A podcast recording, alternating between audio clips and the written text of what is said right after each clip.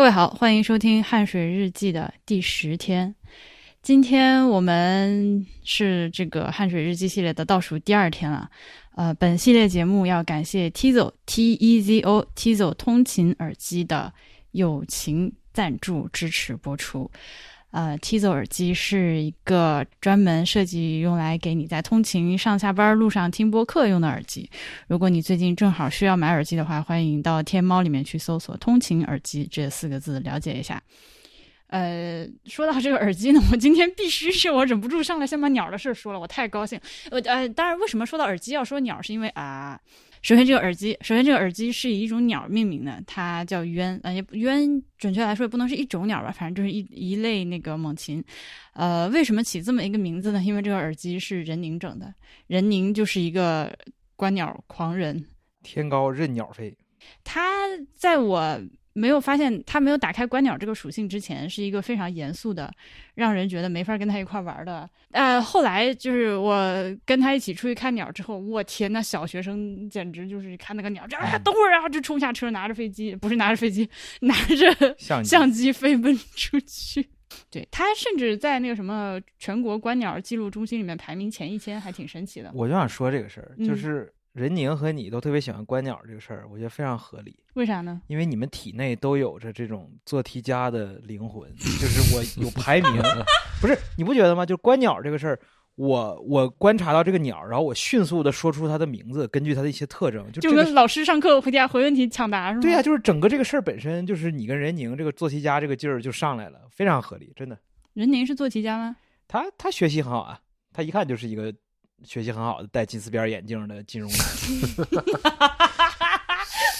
你这个发言对任总冒犯性极强。但是我们的金主任总呢，在观鸟时候非常可爱，就是对，就是小学生般的快乐。对。呃，所以他就是因为喜欢鸟，就喜欢到了连自己做了一个耳机都要用鸟这个来命名。今天看到的鸟，必须说，今天咱这个好歹是去了一趟阳县，对不对，朋友们？就是如果对观鸟这件事情比较熟悉的，听到这两阳县两个字，已经知道我要说啥了。汉阳的阳，海洋的洋，就是就是对海洋的洋。阳县，阳县呢是朱鹮的保育基地。这个地方曾经就是朱鹮在其他周边的几个国家，在日本、呃朝鲜半岛还有俄罗斯都已经灭绝了。在我们这儿呢，是在阳县一开始的时候，在八十年代发现了七只，最后的七只，然后通过不懈的人工的保育和繁衍，他们现在已经又发展到了呃以千计的这样一个规模。所以甚至可以不像大熊猫那样，比如说你必须。来到一个保护区或者是动物园才能看到，毕竟咱现在大熊猫还是你不能在田间地头看到的嘛。对，但是朱鹮的情况已经是我今天在阳县看到的这只，就是在田埂上，就路边儿，而且不怕人。它不怕人。我上次到那个黄金峡那个下游的卫门村。我住在一个小旅馆，就十块钱一晚那种旅馆。嗯，十块钱一晚，哪一年？对对，就是两两两两三年以前。两三年前十块钱一晚，他就等会儿等会儿，你给我描述一下你这个居住条件。是只有屋顶？那当然是没有条件的，其他任何条件都不要有，就是一个热水瓶，这个你自己去打水来洗脸洗脚这种。嗯，啊，早上起来，这个屋后面的河面河面上一片薄雾。嗯。啊，这个有一棵大树，这个大树在屋上面，我屋的上面，看那个大树上面停了几十只朱鹮，哇，啊，就那种，我当时拍了个照，但是这会儿没在我手机上。一大树，但是它们没有飞，嗯，所以没有看到它们翅膀下面的那个红，但是真的是很多那个树上，嗯，它从这儿飞到黄金峡已经好好远了。对啊，很远的，呃，实际上我今天就看到了两，我先把那个刚说的那只在田埂上的那只看说完，它不怕人。不怎么怕人，至少我们最近离他十米的样子，非常淡定的在田埂上一边走一边拿他那个长长的喙插到土里面去翻找，就大筷子嘛，嘴上自带筷子，这这种鸟。嗯，它脚上是带着环质的，白色的，而且近到我可以用望远镜看清楚的环质上的编号是八三 A，这是这只鸟的号码，以及它的背上有一个。呃，太阳能那个电视板，这个太赛博了。这个我我你要说，咱也不用吃饭了。我肉眼是看不清，然后我拿望远镜看到，然后包括你拍那张照片，我看到之后，我说，哎，等一下，怪不得外国网友的那个阴谋论说鸟都是无人机。这个电池板用来干什么？对啊，应该是给它身上的那个定位装置和一些就是呃生物指针，我不知道，因主要是定位，我猜可能也会监测一些生物指征，呃，供电的嘛。这样的话，你可以记录它飞到哪儿去了什么之类，这个挺常见的。就是鸟背着一个给自己定位监控用的太阳能小天小天才电话手表，小天才电话手表给朱环老师带一个，妈妈再也不用担心我。然后 它，而且我们看到的这只，它现在是处于繁殖的季节，所以它的那个毛色是繁殖羽繁殖季节的特有颜色。呃，它如果不是在最近这段时间的话，呃，朱鹮是雌雄的外貌几乎一致的。因为你鸟，比如说我们今天还学习了一种小鸟，叫那个黑水黑红尾渠嘛，这个一会儿再说。呃，就是水红尾渠。哎，anyway，呃，那个小鸟和很多的小鸟一样，就是它呃男的和女的长得截然不同，而且一般是那个雄性的比较好看一点。但朱鹮是这个雄性和雌性长得大差不差。非常女权的一种鸟，怪不得是国家一级保护动物。行，可以，反正就是你远看不太看得出来它到底是什么性别。呃，它现在的这个繁殖羽呢，是它到了这个季节之后，它的嘴上，注意它不像是其他很多鸟一样，到了到了这个季节之后，它开始换上一身更华丽的衣服，哦，它是靠嘴上分泌一种黑色的涂料，然后啊？回头把这个黑色涂的自己浑身都是，所以它的毛现在是一个参差灰色的，OK 对，它是自己蹭上去的，不不是羽毛变色，OK，而且是自己嘴上分泌的，对把自己涂了。对。然后这个时候，它就是因为它如何分辨这个雄性就是厉不厉害嘛？一般就是雌性靠什么，比如那个鹿的角啊，或者是什么孔雀的屏啊。那么雌母猪环如何分辨呢？就看它涂的均不均匀吗？还是说它够的远不远？那我这就不懂了，反正就是嘴短的只能够到胸口。说这 这你这雕雕虫子不行啊！你看人家那个嘴长嘴的那个大筷子，这浑身全涂满，连脚脚跟儿都涂上了。我来我来再确定一下啊、它是根据这个懂鸟全球鸟类识别生长繁殖这一段呢，它倒还真没有说只有雌性会把自己身上弄成灰色。只有雄性吧？呃呃不，sorry，所谓它还真没有说只有雄性，所以有可能是男的女的都会在这个季节把它搞成灰色。I don't know。那就有点像是那个敷一给全身敷一个火山泥，什么海藻泥，它只是标志一个美美颜的一个。它只是标志一个我可以了。对，对，我准备好了。对，他觉得灰色很性感，嗯对，但他确实看起来非常的摇滚。哦，Yeah，对吧？他那个造型，我记得我们之前在家附近，就是上海现在农村家里水田里面有很多的夜鹭嘛，嗯，夜鹭就是所谓的中华田园企鹅。就我不是很喜欢那个鸟，因为我觉得那个鸟就是形容猥琐，就是动作也非常的，就是一一天到晚就是缩着往那儿一站。但是波比就觉得他还挺喜欢这个鸟的原因是，因为它不是可爱挂的，你跟它对视，你就觉得它跟你是平等地位的，而不是它是你的一个你的一个玩物。嗯，就有的小鸟太可爱了，你看到它就哎这鸟儿可爱，但是夜鹭就是那种红着俩眼儿盯以后刘西哥那个就是那种，就红着俩眼盯着你盯着你的那种鸟，却还能活到现在，真的对所以它就是就是它跟你有一种可以抗衡的那个，那朱鹮就更加有这种气质。朱朱鹮气质真的是一路就是那种站在水边可以几个小时不动摇捕鱼的那个吗。几个小时我不知道哎，反正就是他也是捕鱼的，对他捕鱼的，看有些鸟，就是我在上海的时候能看到有河浜旁边一站，真几十分钟至少他都不动。那有可能，有可能就是上海河边很多夜鹭，深灰色。然后它像夜鹭的繁殖羽，就是在它的后脑勺上会长出一就一根儿，这 巨长巨长的毛伸出来，然后就你那样的，对就啊，跟我一个发型。对对对对，就你一个发型。那我就夜鹭啊，我嗯就 明天就去改头形容猥琐的中华田园企鹅正是在下呀。然后还有再比如说像我们今天看到很多白鹭嘛，白鹭在繁殖季节它会长出一些梭羽，就是很漂亮的像鲨鱼一样的，啊就它正常情况下就不能说正常吧，就不发情的情况下，它是一个。嗯，整身体上的那个羽毛线条是比较比较利索，就没有那些支棱出来的那些装饰性的一些毛毛。嗯然后繁殖季节它就会长出一些细碎像蕾丝一样的花边毛。哇哦，嗯，而朱鹮就是把靠把自己涂灰，就 啊啊，就但我说他看起来是比较凶，就是他大红色的脸、大红色的眼睛，是存在感非常的强，然后大红色的手，然后有留着一个那种特别摇滚的一个脏辫儿发型，嗯，表情也是比较狠的，就是没有那种可爱的效果。所以他走在那儿的时候，我觉得我能体会到波比描述夜路的时候这种 rival 的感觉。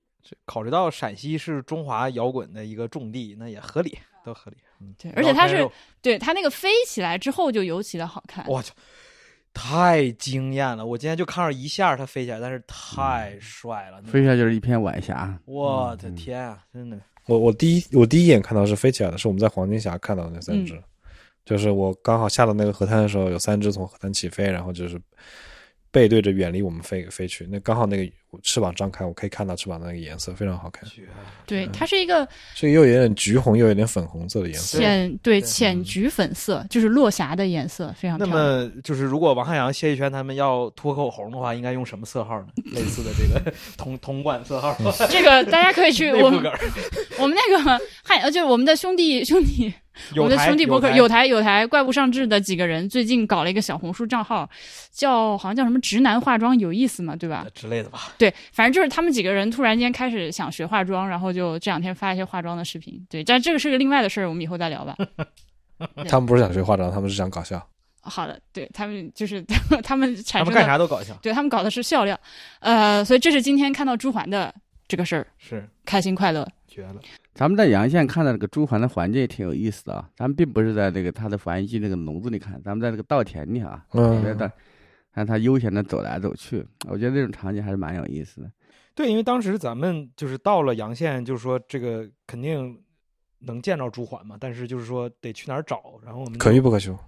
对，然后我们就溜达了几圈，然后有几个点儿也没看着，然后就往回走的，路过一片农田的时候，就突然就是，而且朱桓个儿大嘛，个儿大，很明显就是离我们特别近，路边儿农田的那个麦田还是稻田里边儿就有一个鸟在用它的长嘴在那儿叨虫子吃，是，而且这阳县满街都是和朱鹮相关的 各种元素。路灯都做成了 朱鹮展出的样子，哎哈哈那个真的成本可太这个元素可劲儿用，反正就是。朱鹮大道，嗯，对，嗯呃，波比还说起朱鹮，因为朱鹮是日本的国鸟，嗯啊，你？嗯，朱鹮的拉丁名字叫尼波尼亚尼碰，哦，那就是他们的国鸟实际上已灭绝灭，他们现在的实际上是不是又从我们这儿引进？他们也没有完全灭绝。我看了一下，反正我从百度百科上看到的知识是这样，就是说，在中国发现野生朱鹮的基本同一时刻，日本也剩几只了，在就一个岛上有。我看过一本书，就是他们的最后剩的一只，那个那一只还是一个公的，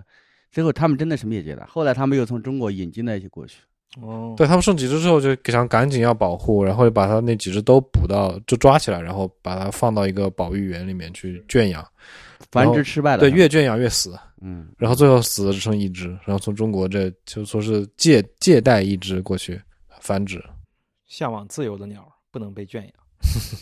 嗯，我觉得这个鸟的气质还挺是符合日本的印象的，反正就是挺，挺挺挺牛酷酷的是吧？就它也是好看，但同时呢，那个有点邪性，嗯，有点有点。嗯，就那眼神儿特别邪性，就没有那种就是端庄大气、正道的光的那种感觉。可可能阳县人民听到我这样评论他们的朱鹮有点不爽。对，阳县处处是朱鹮，就像我们那个安康紫阳一带这个石田，处处是富硒哈。另呃，另外看到小鸟呢，是我们在那个黄金峡水电站附近那个地方，是我们站在那个坝下河对面。当时元哥说那边有一个叫锅滩的地方，然后就整个村子没了。你要不要跟大家介绍一下那是个啥地方？对这个地方，为什么我对它有一点儿有一点儿就是呃念念不忘，就是因为这个上次去的时候，它这个村子啊，它就是黄金峡，它就在黄金峡坝上面不远，还没有蓄水嘛。其实这次这次好像蓄了一些，但也没有真正的蓄。但那个村子就搬空了，搬空以后，里面有个人儿特别有意思，那个人叫个江启顺。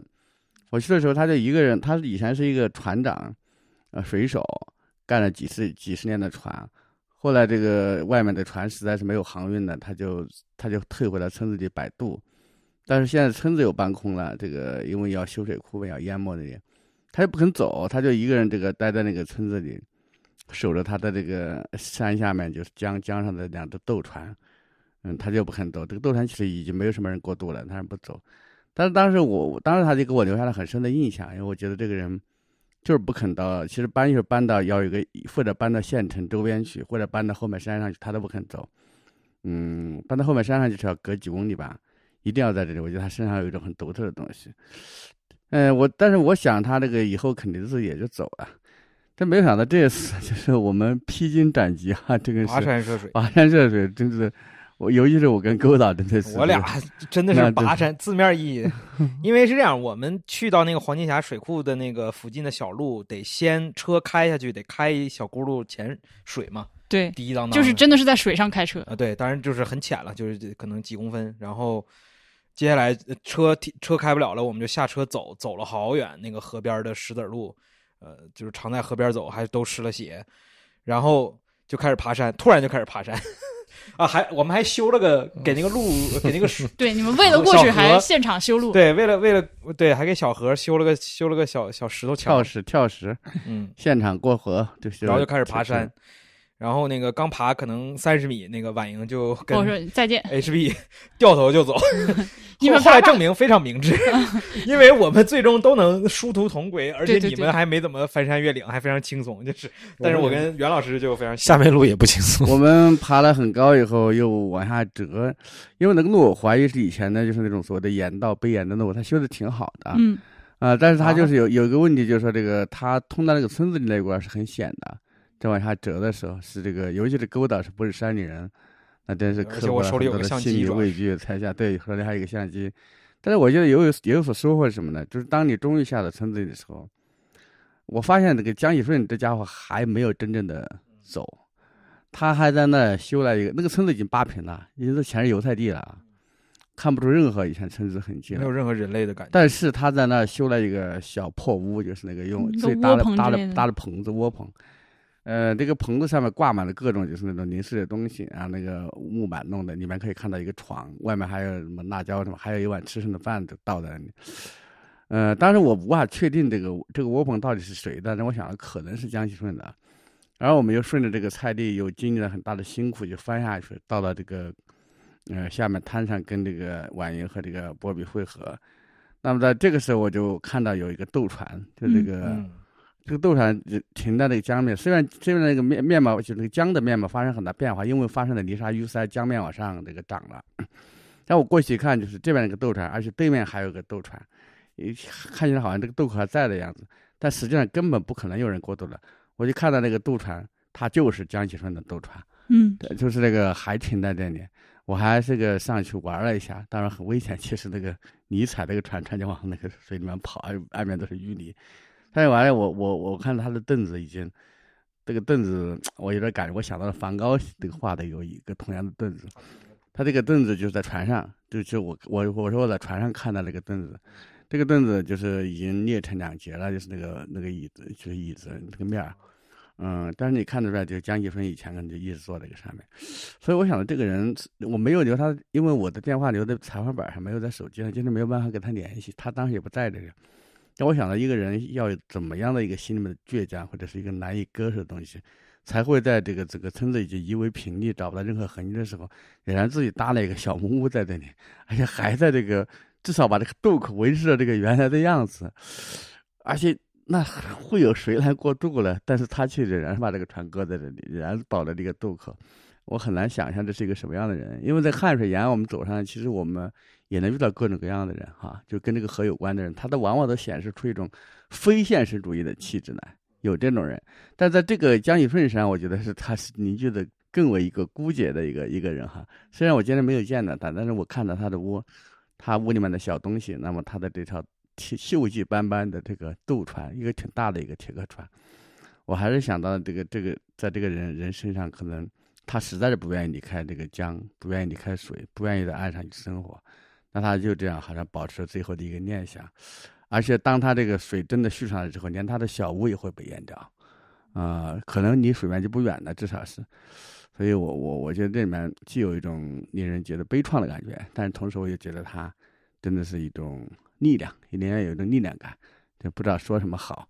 这是我今天这个一个算是爬上山路就走了冤枉路感觉，但是也有收获啊。我当时就你们往上爬的时候，我我们也是顺着下面那个滩，因为我因为穿着凉鞋，所以我就一直在那个小溪里面涉水在走。然后波比在旁边那个很很难走的石头滩上，就我在水里扶着他，是这么一个走法。走到这边了之后，我一抬头发现上面有个小木屋还在，而且下面有船。当时在想，因因为刚刚这这段是这个元哥现说的，我们白天没有交流过这个事儿。我当时还在想，这谁还住在这个地方？因为不管是从上面走还是下面走，两条路我们四个人都验证了，都是极难到达的。他如果现在就还住在这儿的话，他。日常生活是什么样的？我还挺难想象的。是，不管是从上面走还是下面的路，下面几乎是没有路可以到他到达他那个房子里的。上面那个路也很险，那他是怎么样？这个按这个屋看起来还是还有人住的，就是这个。对啊，如果你说还有半半碗饭还倒在旁边的话，那肯定是。这是一个完全前现代生活，没有水，没有电，没有任何这个，没有人类社会对他的任何支持。对。以前那个村很繁华，它有供销社，它有卫生所，它有这个商店，就是很繁华。为什么还有那个青砖砌的那个阶梯，从码头边一直砌上去？嗯，甚至在我看到一些院落里面还有那种雕花的那种水槽，那种鱼池那种东西。你可以想象，那以前那个锅山豆腐是相当繁华的。可是咱今天去已经什么都什么都没了。就是为什么他那么难以割舍？我觉得这个营那边，我当时跟这个有关系。我上次去的时候，还有一个老老老村医在陪伴他。那个村医就是村里面卫生室的医生，干了几十年了。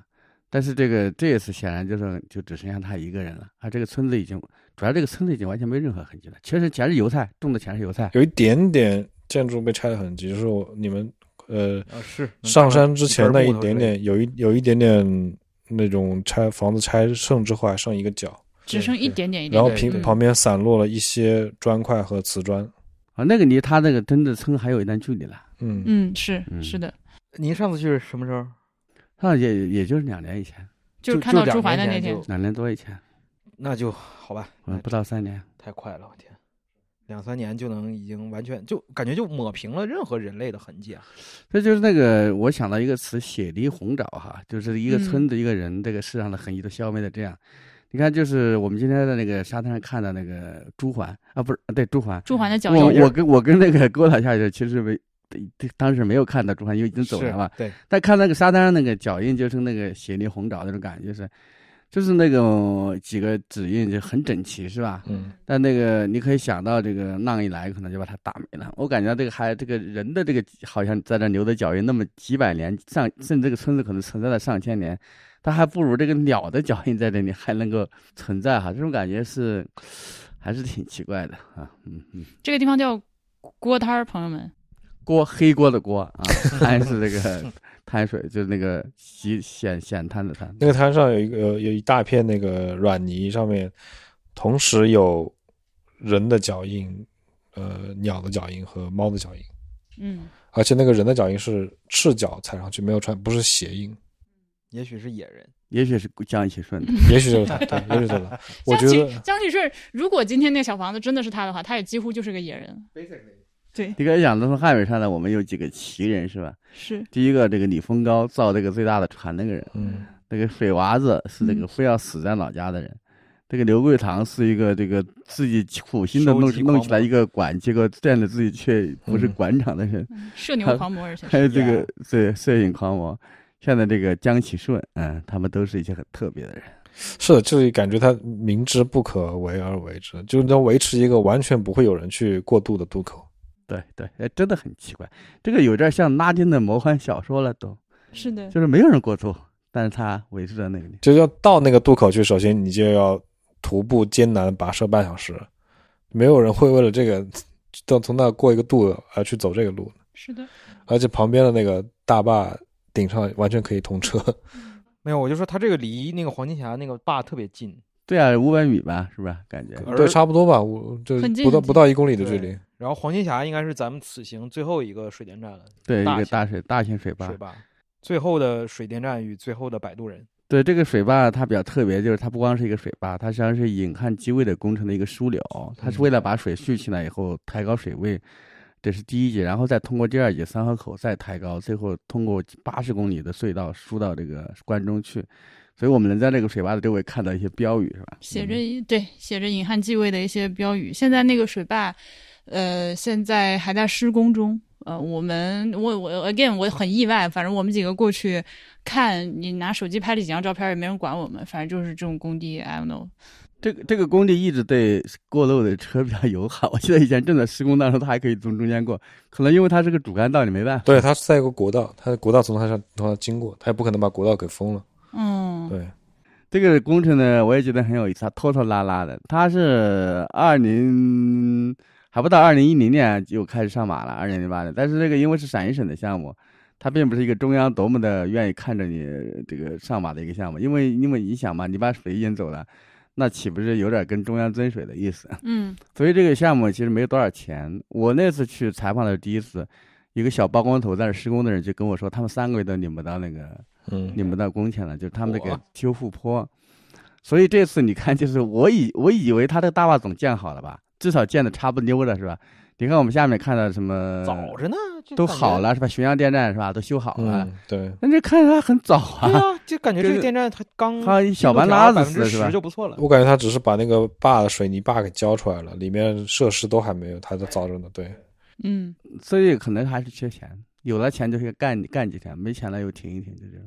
这个地方，呃，刚刚说的这个渡口是在。就坝上将来蓄水的地方，然后坝下我还看到还挺逗的，就是在江水里面极浅的浅滩，泥头车在里面拉泥巴。是它那个泥头车几乎就是停在水里，它四周围全是水，它在一个滩儿上，然后正在正在往里面装一些沙石，把它运走。就今天我们从石泉出来到这里，一路上绝大部分地方水都已经很少很浅了。到从石泉阳县到今天晚上，我们现在是在汉中。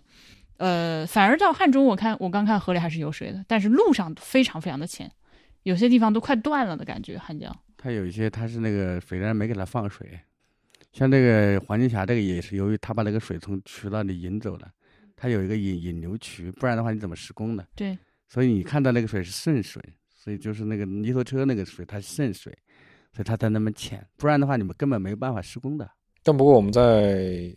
汉中看到了汉汉江自然的状态，对，终于没有人管它。这上面已经没有水电站了，因为它这个没有太多落差了，嗯，所以已经没有人再去打它的主意了。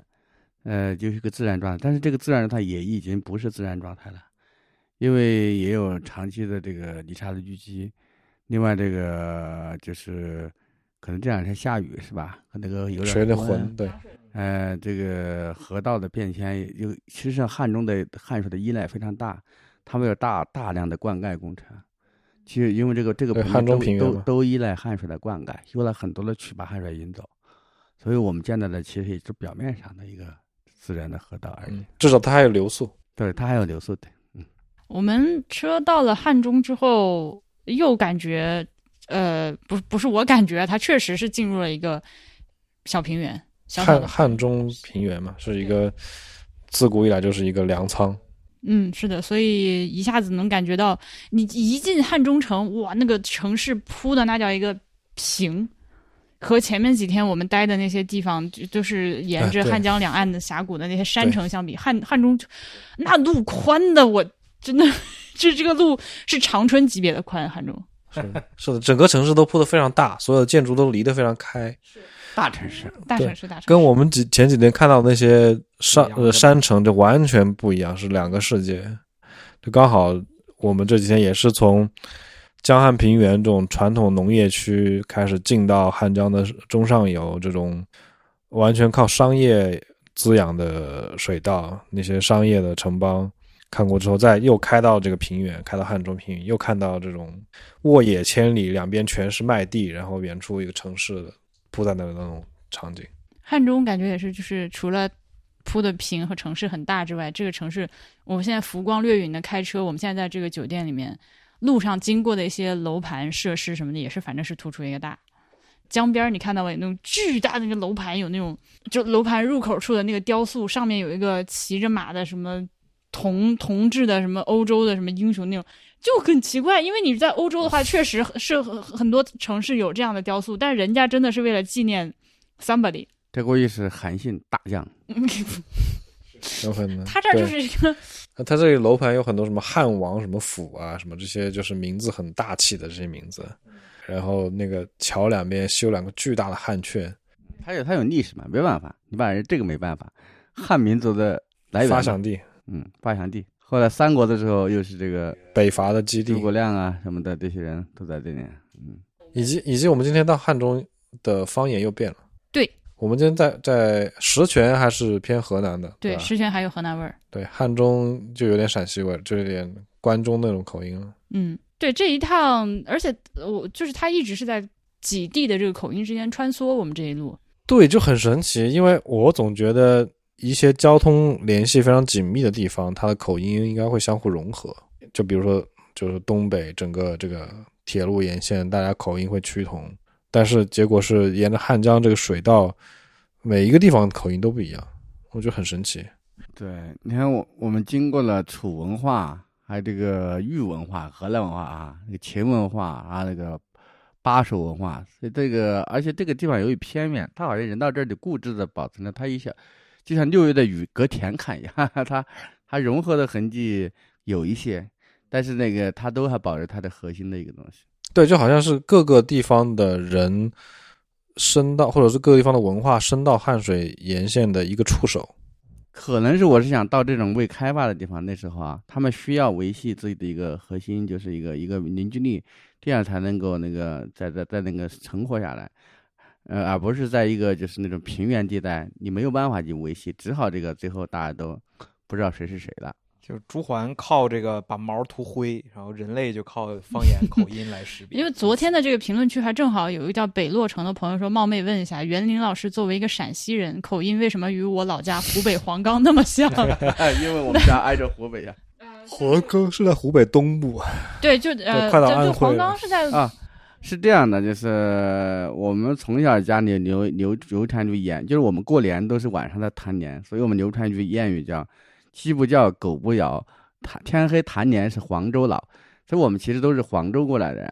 呃，我呃，我们这个黄州是那个房子的房，房县，但是房也是房房县的，但是这个湖北的，我们反正我的父系和母系都是从湖北迁过来的啊，所以我们我们也可以说是协同意义上的可能也是湖北人啊。嗯，因为这个朋友他过了一会儿自己查了一下，他说，呃，搜索了一下陕南还真有蛮多讲江淮官话的地方，他们基本上是清朝乾隆年间从湖北东部和安徽迁徙过的，怪不得讲的方言与黄冈地区很相似。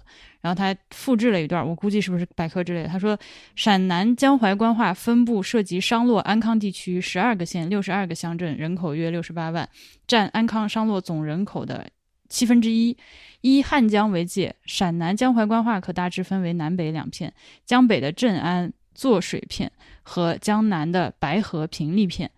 来自鄂东、皖西南、湘中北地区移民沿汉江水道由东部进入商洛、安康山区，形成陕南客火话，就是客人的客，伙计的伙嗯，啊。你看，我们这就属于平利片了哈，白瓶片。嗯，所以你们也做黄冈密卷吗？以及我们昨天还有这个赠书的环节，对吧？既然已经来到了评论区，那么今天挑了谁呢？今天咱们赠的是谁啊？今天我挑了一个这个叫做 HD 六八七幺六幺幺的一个就是系统生成的，听众，他他这个名字虽然看起来不太走心，但是他的这个回复是非常的走心，自己先弄了两个评论，然后又贴了好多上去，你包括把十全十美都全部贴出来了，呃，而且我而且我看到里面这个十全十美，其实这真的很多什么仙山雄奇之美，水乡清柔之美，洞湖梦幻之美，峡谷幽静之美，还有这个他还回顾了一下，说这个。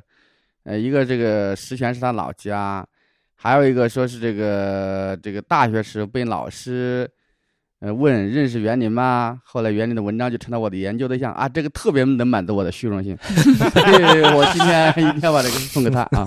好的，对他这这位朋友是他说他是专门跑到小宇宙来评论的，所以他用户名就都没自己起，嗯就是系统对，因为之前应该是用那种就是泛用型泛用播客型播客客户端。的朋友，对，好的。那么这位 HD 六八七幺六幺 L 的 IP 在安徽的朋友，请你加我的微信 y i i n g b i i，把你的地址发给我，明天早上给你寄书。好，那我们今天就简短一点，就这样。对，好而且今天我们是晚饭前就录，非常好。对，今天因为我们半下午在路上饿的不行，在一个叫做什么坝的地大河，大河坝这儿，大河坝是大河坝，坝坝坝坝坝坝，佛坪镇大河坝村，佛坪镇的大河坝村的一个叫做“匆匆过客麻辣烫”的地方。附近每个人吃了一斤没，那家店就叫“匆叫匆客客麻辣拉尼，”。对，我以为我们吃的是他旁边。anyway，反正我们进去之后，每人点了一大碗碳水，然后就是我们我们 literally 就是匆匆客，然后在匆匆客这个地方，一人吃了一碗碳水。我们四个人都有不同形态的碳水。对，就是但是就是今天早上早上早上吃的也是纯碳水，中午中午下午吃也是纯碳水。早上你不说我都忘记了，我差点把今天录音结束。今天早上在石泉吃的那个苕粉皮，朋友们，我到现在想起来还在流口水确。实不错。主要是因为没肚子了，不然我还得再吃一碗。那个，因为就他是这样，他端上来之后实在过于的其貌不扬，我没有拍照，我现在就是后悔。嗯，他是那家店是卖粉皮、面皮、米皮，什么水饺，就这些东西。就是一个卖早餐，还卖什么对一个早餐摊米米馍，对还有什么什么八 馍，碳水对，反正各种碳水一个碳水店儿。碳水然后就我和勾导，他点了个面皮，我点了个粉皮。碳水，其实，在我下单说给我来碗粉皮的时候，我脑中以为它是米粉皮。然后我听到那个大娘转身跟厨房说一碗勺粉的时候，我心下一沉，因为不，我我特别不喜欢吃红薯粉，因为因为因为红薯粉是那种它但凡有一点儿不好吃就不好吃的那种食物，就是说，因为红薯粉很容易有那种塑胶感，，yeah，让你吃起来觉得就是在吃一个呃高科技的这个啊对科技与狠活儿，但今天那碗苕粉皮，它就是柔柔韧，嗯，它比米粉皮又多了一点点的韧，但是又很柔和，就觉得不像是那种那粉条做出来先先先晒干再 rehydrate 再拌的那种东西，它吃上去像是就是新鲜做的红薯粉皮。OK，probably it is。可能对，确实可能就是，然后比调味非常简单，就是油泼辣子直接拌。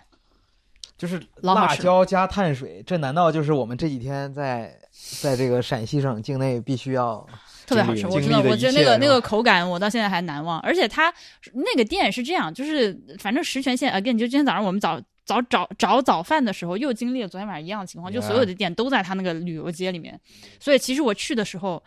是我我们经过菜市场门口就很想在菜市场吃嘛，那个一看就是是本地人吃的早饭，但没地儿停车，所以只好又绕去了那个旅游景点儿。所以我当时慌的一条街？对，我就很担心这个绝对会难吃，结果没想到是很好吃的。他那个店叫什么海燕什么面皮这，反正你就搜十全小吃第一名就那家，一个路边小摊儿。对，就看着都特别像那种旅游景点坑游客的那种吃的，无论是昨天晚上那顿石锅鱼，还是今天早上这堆碳水，但是实际上都挺好吃，味道还不错。对，但是 again 就是只有碳水，纯碳水。而且我们俩就是我啊，我现在说说说饿了，就是呃点了一碗苕粉皮，点了一碗面皮，后来加了一个越看那个菜单上的那个排名第一的，豆腐饺子，我越在意，就是哎很想尝一下。它是这样的，就是那个饺子呢，呃，是跟我们家我从小吃到大的饺子是一个形态。就这个东西，我和呃东北人说我们这儿的饺子是这样的，所有人都会否认我的饺子的饺子性，就让我非常的不爽，我我现在内心已经开始否认。开始否认。对，就是东北人的饺子或者北方的那个饺子是擀的圆面皮儿，然后挤出来，就是虎口捏出来，那是一个标准的饺子的形态，对吧？呃，关于怎么封边儿有多种这个对但但是但是得是圆圆形的皮儿，擀出来的圆皮儿，而且它煮完。了之后不能带汤，是干饺子。是，然后以至于这两年儿那个短短视频平台上还有一种诡异的玩意儿叫桌饺，这什么鸡巴啥东西？桌饺，就是煮完饺子，然后那个把汤滤干了之后，直接往桌子上一倒，哗，然后就哦，桌子上再见再见，那不行不行啊！就是短视频上一。些对对对哗众取宠的不要理这种东西过街小丑真的是那么垃圾。我们这个呢，我们这里的饺子，呃，它的皮儿是梯形的，它不是正方形，不正方形是馄饨啊，这个东西咱还是拎得很清楚的，它是梯形。对对，梯形的饺子皮儿是你去那个粮油面店，他们会压面机压好，压好了之后就是切出来的。它这这梯形就是斜着一刀一刀一刀一刀那样，就是轮换着切切出梯形。啊啊，啊，。这是这是这个饺子皮儿，几乎没有人自己擀。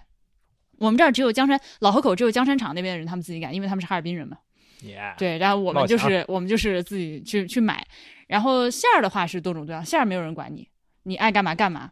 但是对，然后它的包法是北方人所谓的大馄饨的包法。嗯哼，呃，你把馅儿放到这个梯形的皮儿上之后，呃，以那个短边梯形的短边向内卷一圈儿半，把这个馅儿包住，两边封口，左右封口了之后往中间一合，啊捏起来。对对，这是大馄饨的包法。对对对对我们这儿老河口的饺子是这么包的，而且它形式自由派吧，对，而且它最后煮出来是带汤的，就一定要带汤。我从小到大没有吃过煮完了干捞出来的饺子。东北人吃完饺子会单独把那对对对汤喝嘛，对，但我们不是，就我们那儿是是是带汤的，OK，而且这个汤里面可能还要放一点那个紫菜和葱花和虾皮。越说越像馄饨。但它不，它是因为馄饨是我们老河口馄饨是小，是你们说的小馄饨，就是那种巨薄无比，是卫生纸那么薄的那种然后皮儿，丁点儿然后肉馅儿，一一咪咪肉，然后捏一下、抓一下的那个东西，其实是喝我们说的馄饨对，是馄饨。还有辣油啊，对，所以我们今天在石泉吃的那个就是那个一一种缝合。老河口饺子。OK，没事，我我没有这个饺子原教旨主义，所以就是只要好吃就行。好吃吗？你觉得这豆腐嗯，饺子？今天那个有点太咸它汤太咸了，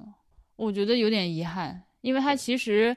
呃，那个豆腐的味道挺好的，面皮面皮也 OK，就是汤太面皮有点硬，但是 again 你们爱吃硬面，所以啊，还在反正说来说去就是那个少粉皮，是那不错。嗯，完了我们也在那个老街里面溜达了一下，发现其实也不剩啥，它就是非常景点化的石泉老街那街。个那个谁嘛，杨四王的杨四爷的那个庙嘛，搬搬了 几十公里是对 开外去了对吗？他们那儿他们那儿有个四王庙，但是啥也没有，四王庙像，呃，但是里面没有四王庙了。四王不在，呃，旁边有一个衙门，那个衙门一看就是就是新翻修的，就是门门口还摆了一些那种假人上堂衙役的那个铜像，就令令人头秃。石泉博物馆就在我们吃那个苕粉皮的正对面，就一看到大门我就走了。对就不想进去，因为它是在一个游客中心隔壁二楼。对，我觉得它应该，反正给我的感觉像是那种你好像作为一个一个地方，你必须得有个博物馆，那就有个博物馆，就是这种存在。嗯，呃，倒是往江边去，还是昨天晚上说的那个红石滩呢，还是有一些比较大的一些石刻。嗯，那挺好玩的。对，就是上面有一些钉子，就一些铁桩、铁柱子啊，有一些洞啊，都是以往的码头的遗迹、拴船的地方，还有那个搭那个搭棚子的地方，看还有一些货货货着的平台，这个能看得出来。因为那个红石滩，它感觉很沧桑，就它那个红石头，嗯、经历了很多的江水的冲刷什么的哈，能看得出来。就旁边那个堤上有这个十年一遇水位、二十年一遇水位、三十年一遇水位。我你觉得十年一水位可能不会太大，但是那个十年一水位已经是很高了，快到感觉都快上岸了，快上岸了，对。到了三十年基就看就是在岸边了。对，对，它是由于呢它的上游不远，可能不到两百米就有一个很高的水坝，石泉石泉水电站，对，我听我的，我当时没有亲眼见过，但我听我同我的一个朋友说，他是石泉山的人，他们知道要放水以后，特意能从安康赶回去看，因为那个这场面壮观非常的惊人，就是他那个一泄洪，那个满江的大水就几乎就淹到那个县城里来了，大家都那个堤岸上看热闹，但是真的是如果太大了，可能就要撤了。那个水真的是太可太可怕了，就水势滔天那种，你要可以想象，就那个江那个河滩里那个江滩上的树，就算长了二十米高，那个顶上都全是那种那种浪渣子，嗯，就是那种那种水里面的各种漂浮物。你可以想象当时那个江水多大。他当然我们今天没有赶上那个 那种时机。呃，是我们呃石泉它呃其实绝大部分跨汉江的城市，如果你的城市呃就是江两岸都有你的城市的话，就来回交通呃应该都不止一座桥。在石泉往那个上游方向去的，离水坝最近的一座桥是很好的机位，你真的就是走到那个桥中间，就是正对着那个大坝。如果是泄洪，你它泄洪的时候，你站在这座桥上往那边看，那个水就是扑面而来的水，大概率会滋一身，就像那个 对长点洗手的水压一样。就呃，但但是我当时就在想，那是不是因为，比如像丹江口水后，呃丹江口水库泄洪的时候，大家也都去附近看了，因为确实是一个非常壮观的场面。呃，这个地方我就想，那泄洪的时候是不是要通知大家？因为你一旦发通知，那都都想来看，因为这个场面那都想看，对吧？但那个桥呢？你就会造成拥堵，就那大家都挤到这个桥上，都想看那个最正的位置封路了呗，就专门给大家看呗。后来呢，这个元哥就说这个他还是得通知，因为这个水电站实在是离城市太近了。你如果突然间开闸放水，不跟人家提前通知的话，这个里钓鱼面佬游泳的、钓鱼佬、洗衣服的，就全部就是全压死 砸死再再见，就是一 一波带走。他们关不主要不是在你你说的那个桥上关，他就是在那个堤上关，就是就是那个江江上我们边上看对，就是那鬼谷子公园这种上面啊趴趴在栏杆上，趴在栏杆上看，他的水反正也涨上来快齐那个大堤了呀，你想，他没有必要到我们后面说的那个桥上去看，那个地方太危险了，嗯，但但那个桥上，到时候就如果真的放水在上面看，是就是是爽爆了所以他怕你觉得太爽，所以他给你安了一个铁 铁格子，给你给你隔起来了啊。哎，那个那些那个修炼武学的武道家，不都在瀑布底下 经受那个雨水雨水的冲刷吗？什么武学大师能在水电站下面泄洪的时候掀跟下面练人牙他爸。嗯，就 是好的吧。那么我们今天就这样。好，咱们一会儿去吃吃汉中的汉碳水。中，对好碳水，今天的主题就是碳水。啊，我吃完饭回来再剪。好，大拜拜。家拜拜，明天最后一天了，拜拜。哦耶，明天完结篇。拜拜